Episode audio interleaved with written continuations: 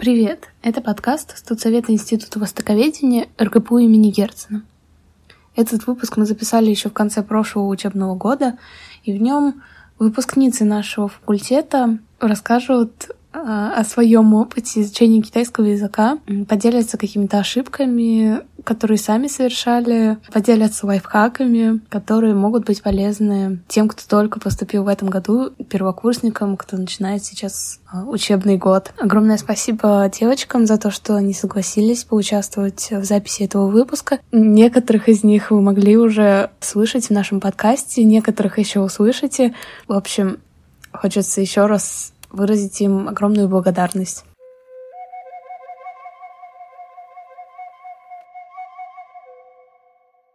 Кого начну? Ладно, я начну. Э, меня зовут Марго. Я закончила бакалавриат, четвертый курс в РГПУ. На этом все. Ну, меня зовут Юля. Я тоже в этом году закончила четвертый курс. Меня зовут Сима, и я в этом году тоже закончила вместе с Юлей четвертый курс китайского языка на кафедре китайской филологии РГПУ имени Герцена. Да, меня зовут Диана. Я училась вместе с Серафимой Лапиной. Юлией. Просто у Симы подписано прям так с фамилией официально. Ну вот, в общем, я думаю, что девочки уже все сказали. Просто был вопрос единственный про лайфхак. Типа, да, какие лайфхаки? Давай, Диана, начинай, у тебя там по пунктам. Да. Ну, я, в общем, просто собрала то все, что я по этому поводу думала. А, ну, в общем, идеальный вариант — это, конечно, самостоятельно находить а, или опытным путем выводить какие-то собственные лайфхаки, исходя из э, своих собственных целей обучения и времени, которое ежедневно, ну или реже тратится на изучение языка, сроков подготовки, например, к экзаменам ну, и так далее. Я могу поделиться результатами, так скажем, самоанализа в процессе изучения китайского языка и надеюсь, что кому-то это тоже пригодится, мои лайфхаки. Ну, в общем, первое — это, конечно, планирование. Это известно. В общем, и, возможно, это вообще не лайфхак, но все-таки по опыту это сильно помогает отслеживать результат. Я пользуюсь календарем в Google и списком задач там же. Но мне нравится эта программа, потому что после выполнения заданий, вот это задание, которое ты выполнил, ты как бы на него нажимаешь, оно зачеркивается и перемещается в папку выполненное. И в конце занятий можно посмотреть, сколько всего ты сделал за день. Это вообще очень поддержка такая большая. Ну, второй лайфхак — это следовать своим интересам. И, возможно, э, этот лайфхак э, не так э, ну, неизвестен тем, кто учится только по учебнику. Может быть, такие люди еще есть. Ну, в общем, это довольно очевидно, но можно проговорить, что процесс обучения доставляет больше удовольствия, если он связан с твоими увлечениями. А, так как я интересуюсь театром, вот, мне нравится смотреть на YouTube записи представлений, читать описания спектаклей, отрывки из пьес и переводить их, ну, изучать сайты и блоги, связанные с искусством и так далее. А, может показаться, что такой лайфхак а, только для продвинутого уровня изучения китайского языка, но это совсем не так. Если, если сложно смотреть э, фильмы или спектакли в оригинале, то можно включать субтитры, хотя, конечно, этим лучше не злоупотреблять. Ну или можно смотреть просто небольшими отрывками и их потом самостоятельно переводить. Еще здорово помогает вставлять разные словари, потому что лексика, ну, видео часто повторяется. Еще один лайфхак, который, возможно, сейчас э, очень актуален. Я не знаю, как у других э, девочек, но вот пока мы учились, пока был COVID, ну, большую часть я, конечно, печатала на компьютере, и поэтому очень забывается вот именно написание иероглифов. И вот такой лайфхак — это записывать все от руки, прописывать иероглифы, записывать монологи, ответы на вопросы, ну и так далее. А желательно писать по памяти, например, ответы на вопросы какие-то, и реже смотреть словарь. И еще один лайфхак, связанный с Quizlet, но я знаю, что это приложение часто используют. Это я на самом деле подсмотрела этот лайфхак. Э, то есть в карточке в Quizlet можно добавлять картинку, ассоциацию. Там есть эм, ну, бесплатные варианты. И по ощущениям лично так я стала лучше, конечно, запоминать э, слова. Ну и мой последний лайфхак — это, мне кажется, что э, можно через русский язык, изучать китайский. То есть э, как это можно сделать? Например, читать о Китае на русском, ну, просто интересоваться китайской культурой, да, не обязательно сразу читать все на языке оригинала. Потом находить то, что нравится, а Китая не в культуре, да, а затем потом изучать источники другие материалы уже на китайском языке. Но я думаю, что все-таки читать на китайском э, первое время может быть очень трудно, и объективно это все равно какая-то преграда. Много времени уходит на перевод и выбор интересной информации. Это такой лайфхак в лайфхаке. Можно читать любимые книги, которые уже читал на русском, на китайском языке. Тогда больше внимания будет уходить на анализ того, как написано, а не на, ну, собственно, содержание, не то, что написано. И еще один вариант — это перевод с русского на китайский. Ну, тут, конечно, больше всего всяких разных штук можно сделать. Можно вести блог на русском и на китайском параллельно. Ну, о своих интересах или о себе — а можно заниматься именно переводом, переводить рассказы, статьи и так далее. Вот. Это все, что я как бы подумала и выписала, вспомнила.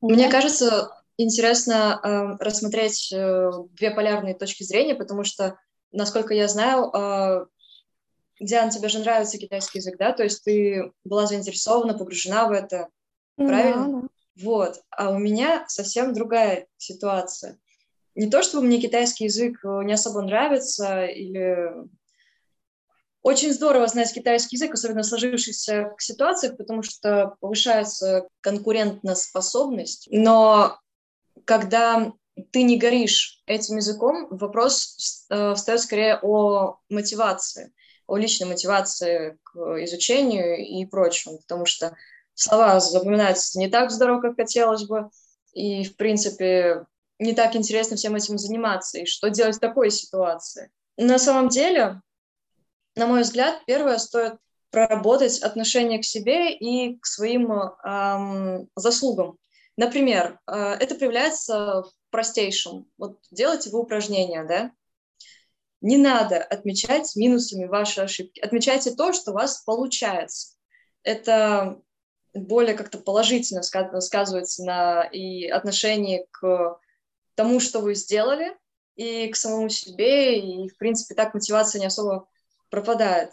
То есть ты видишь ошибки, ты, конечно, стараешься их исправить, правильно, для этого ты делаешь упражнения, но э, когда ты акцентируешь внимание именно на том, что у тебя получилось, это как-то приятнее, чем акцентировать внимание на том, что у тебя не получилось.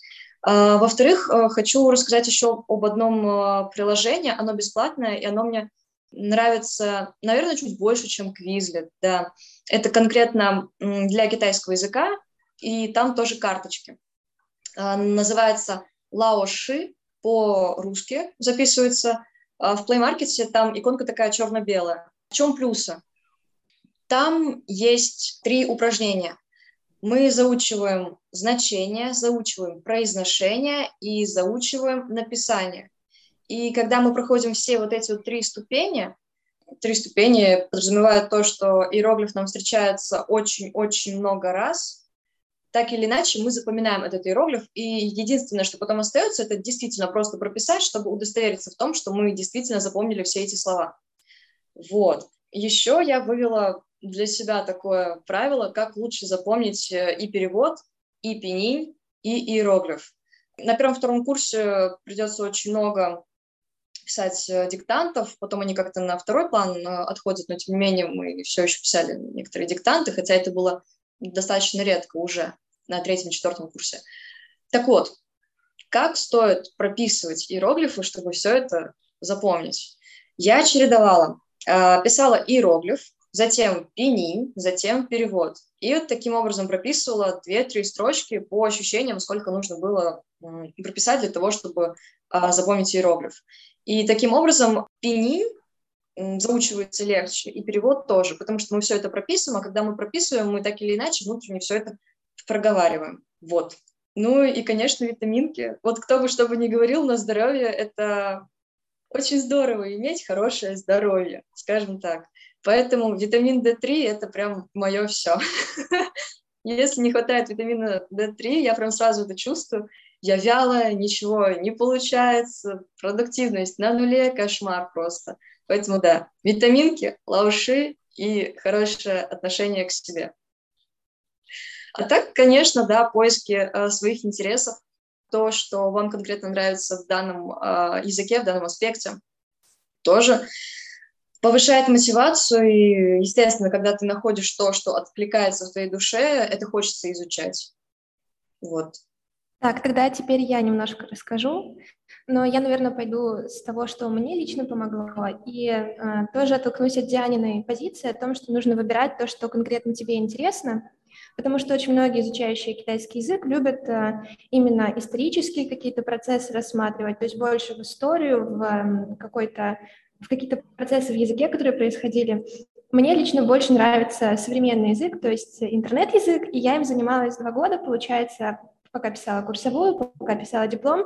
То есть я нашла, точнее, мне учитель скорее помог э, понять, что это мне действительно нравится.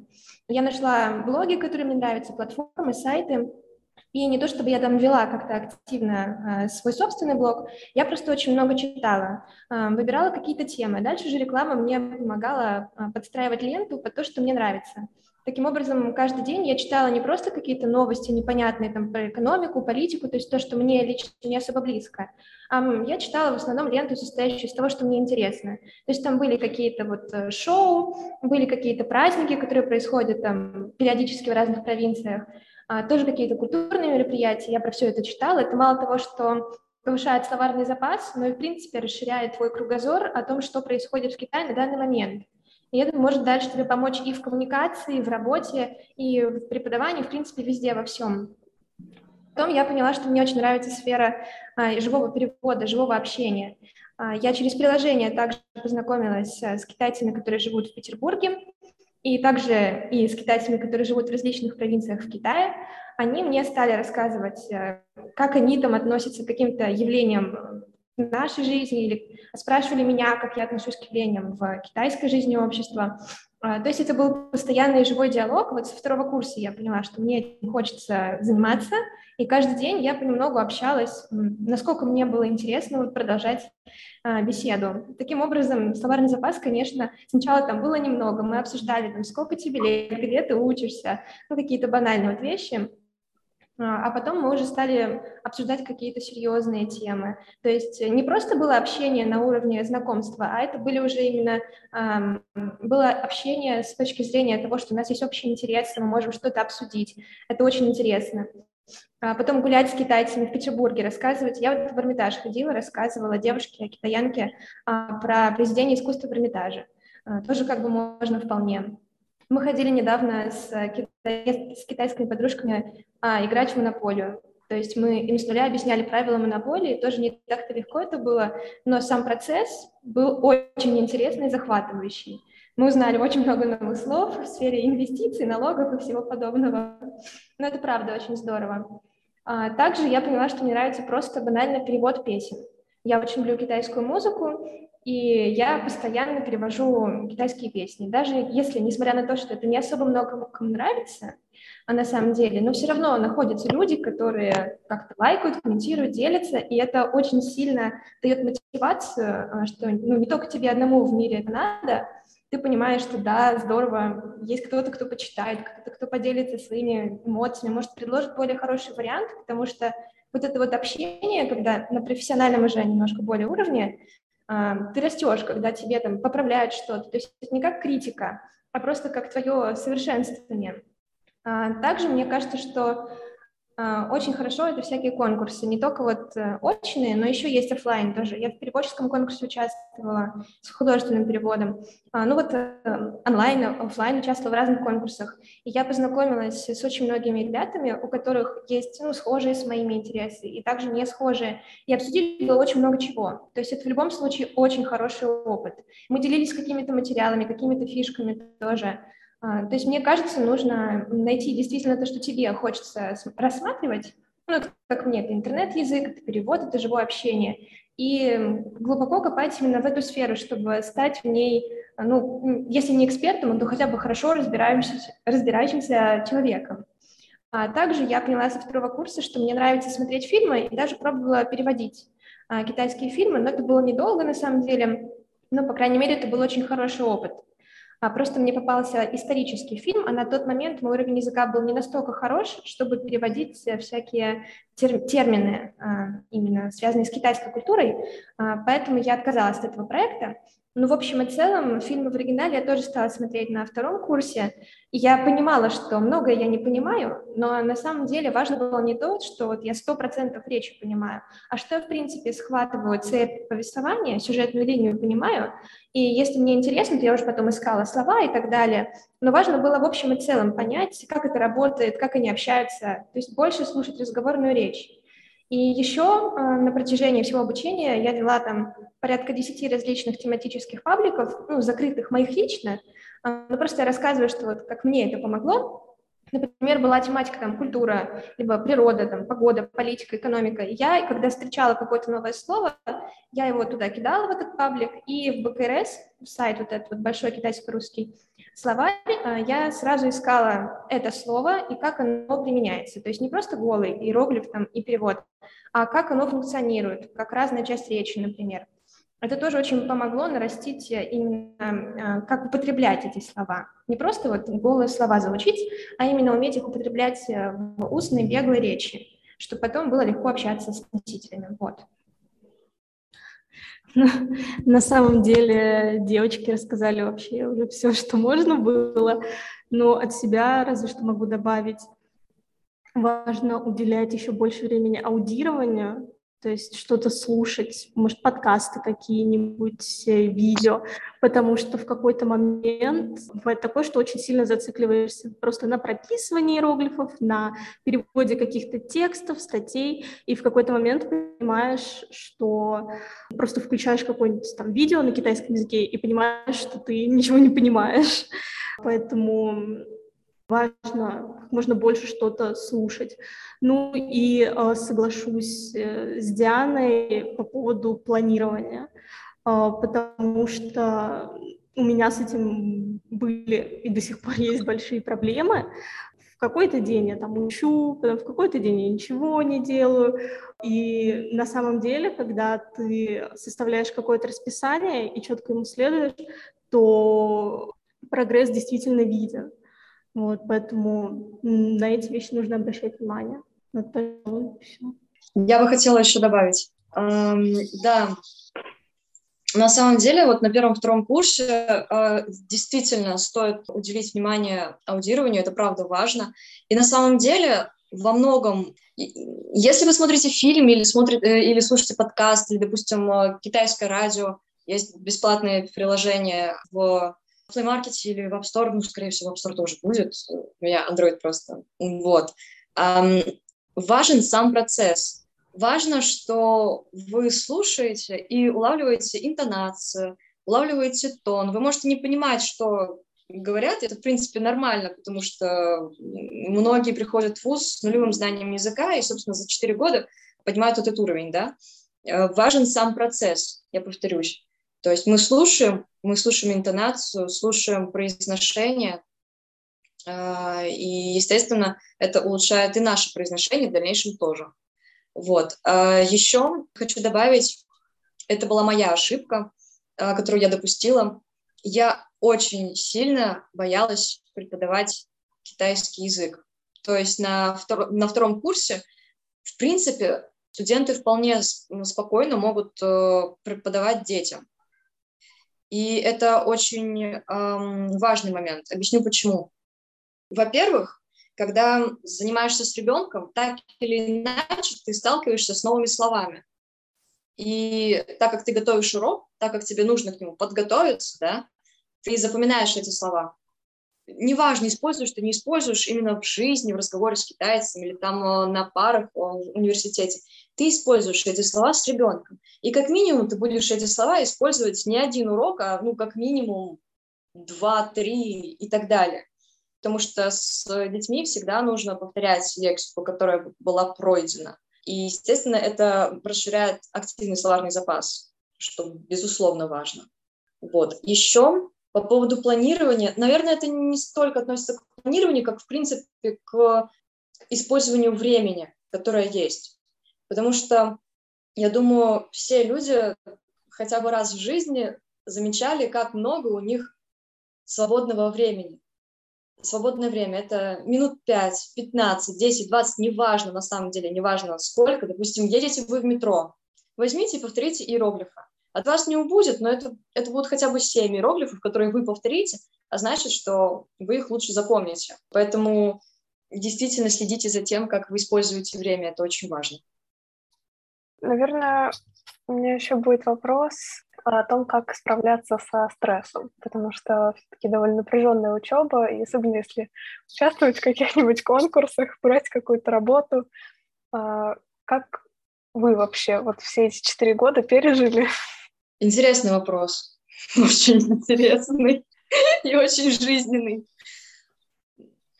Каждый человек э, справляется со стрессом как-то сам, но не всегда этот путь, который выберет человек, будет действительно ему помогать справляться со стрессом. Как бы сложно не было, но все студенты этим злоупотребляют. Мало спим, недостаток сна. Да, это очень важно. Например, у меня есть подружка, мы эм, из одной группы, и, господи, как часто она говорит, ты представляешь, я всю ночь не спала ну, поспи ты хотя бы час, хотя бы два. Это будет хоть какая-то подзарядка организма. Ну, серьезно.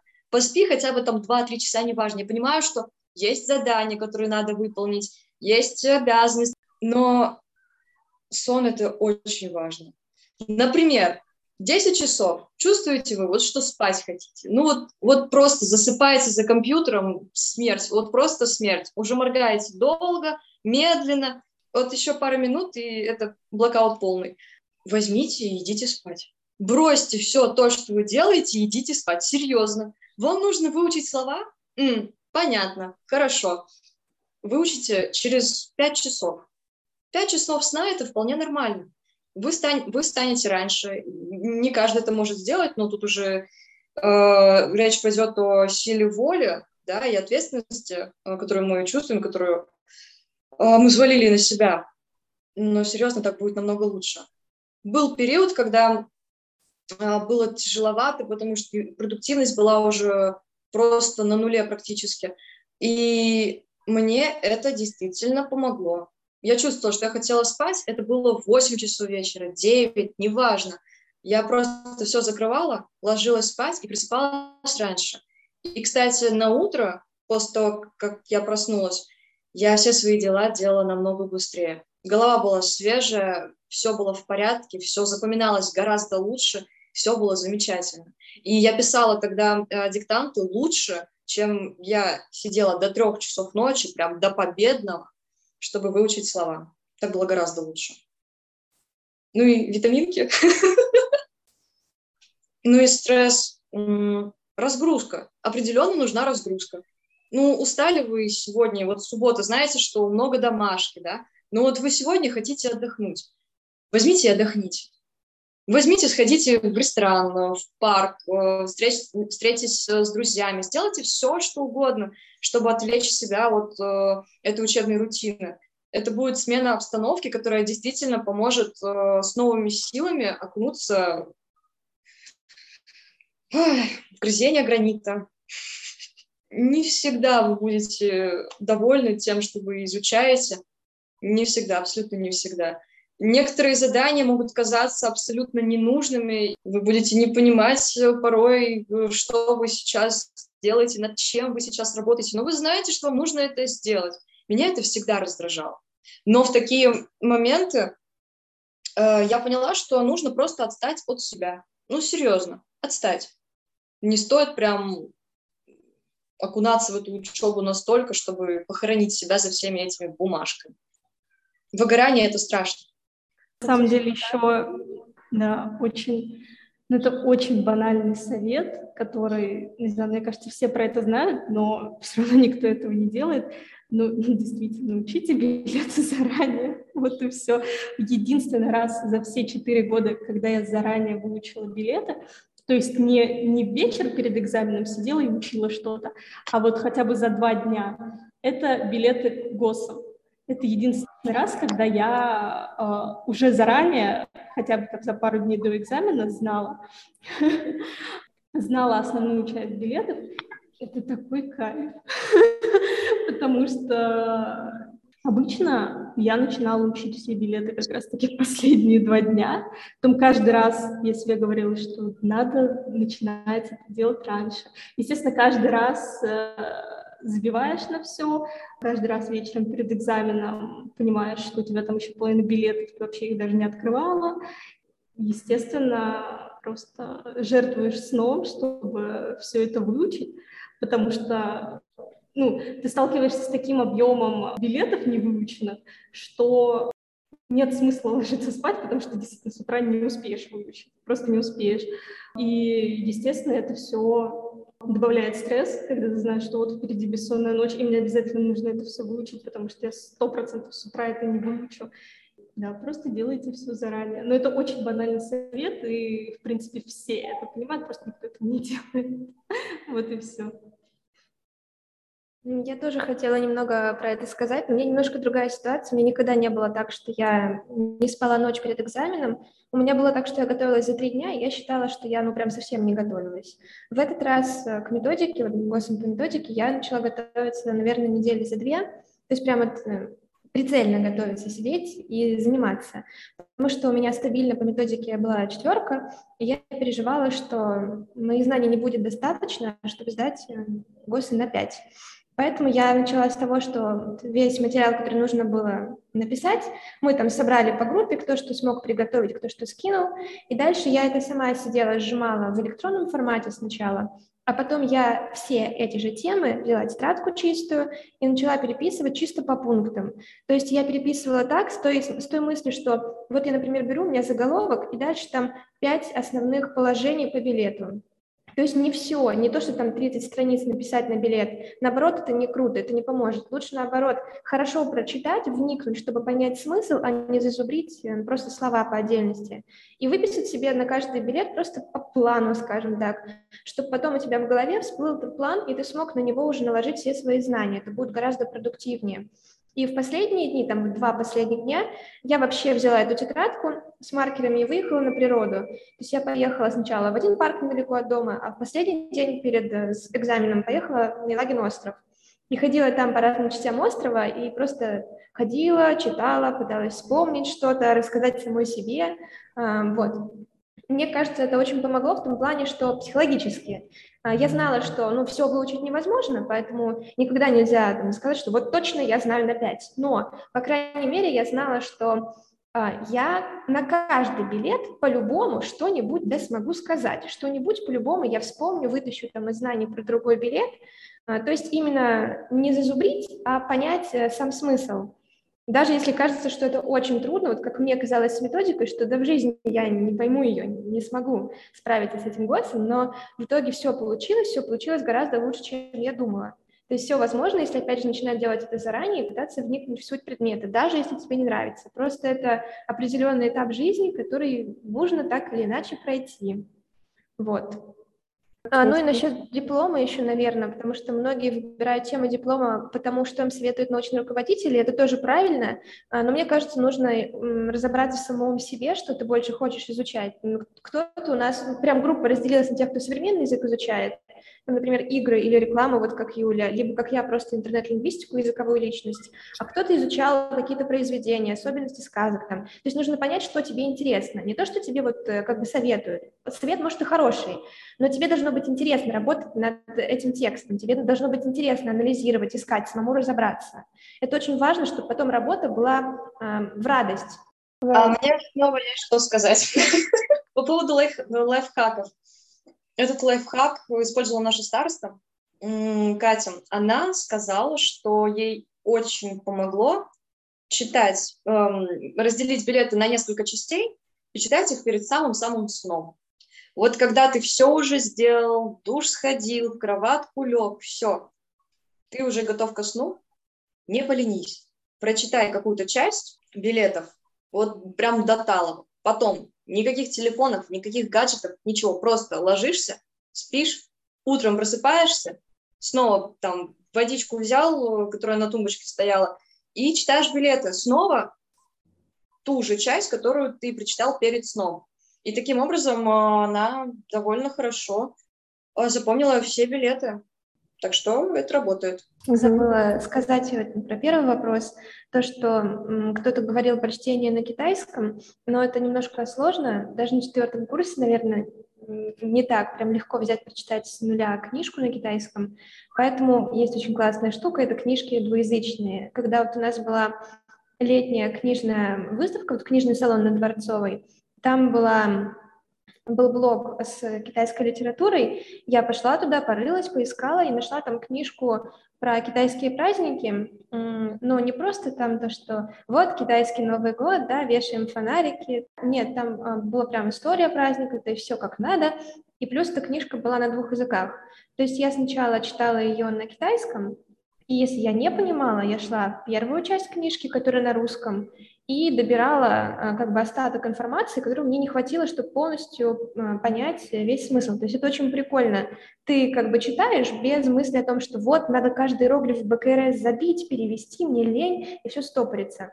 А ты знаешь, что ты прочитаешь, даже если ты что-то не поймешь, то ты всегда можешь заглянуть и полностью восстановить э, суть повествования. Это очень здорово. Да, это вроде такие книги по методу Ильи Франка, двуязычные. Да, их очень много есть. Я знаю, «Желтый двор», кажется, книжный магазин называется, с восточной mm-hmm. литературой. Там вот есть целая серия выходит, если честно, я уже не помню. Но у меня есть книжка как раз про пекинскую оперу. Тоже такая же. То есть там первая часть на, на русском языке, а потом, ну, как бы вторая на китайском полностью. Ну, да, но это вот не очень удобно. Не знаю, мне кажется, потому что находить все эти странички, вот как э, по Илье Франку, да, там, с одной стороны, русский перевод, с другой стороны китайский. Вот так удобно читать. А когда а в начале... Я по закладкам читаю. Нормально. Ну, да, надо, кому как удобно. Ну, кстати, я тоже про это говорила, вот когда про чтение рассказывала, то да, действительно, на китайском у меня есть книжки, их очень тяжело читать, и себя немного трудно заставить, потому что ты читаешь и ну, не, не понимаешь, потому что отвлекаешься на перевод конкретных слов, не знаю, как-то я привыкла, что мне хочется вот понять, как автор э, там относится к чему-то, какие именно он средства использует. Вроде когда понимаешь даже перевод, а вот э, какое-то стилистически окрашенное, не окрашенное mm-hmm. слово. Поэтому, да, действительно, литературу сложно читать. На китайском я согласна с Симой. А насчет э, мотивации, да, обсуждали до этого. Mm-hmm. Марго отвечала. Но я думаю, что самое главное — это поставить себе цель, для меня магистратура и все эти поступления, это была очень большая цель, потому что уже как бы на последних курсах, если честно, мы как-то уже не очень учили китайский язык. Может быть, это да, только да, мое меньше, отношение. Было меньше китайского, да, потому что. Да. Да, да, ну, курсовая, потом дипломная работа, это все на э, русском языке пишется. И поэтому как-то китайский на второй план ушел. Но вот э, идея о том, что, там, допустим, я хочу дальнейшую свою работу, там, да, связать с китайским языком, она как-то ну, заставляет, что ли, даже не то, что мотивирует, но какая-то есть необходимость, чувствуешь сам, что надо не бросать китайский язык и учить дальше. Поэтому, ну, если есть цель, то легче намного учить себя, потом дальше заставлять учить. А насчет вот тоже я согласна с Марго, что очень важен сон, э, самочувствие, да, у меня тоже было такое, особенно на первом, втором курсе, когда я очень много времени тратила на изучение, ну и китайского, да, там всяких теоретических программ, очень важно расставлять приоритеты, и, конечно, самый главный приоритет – это свое здоровье.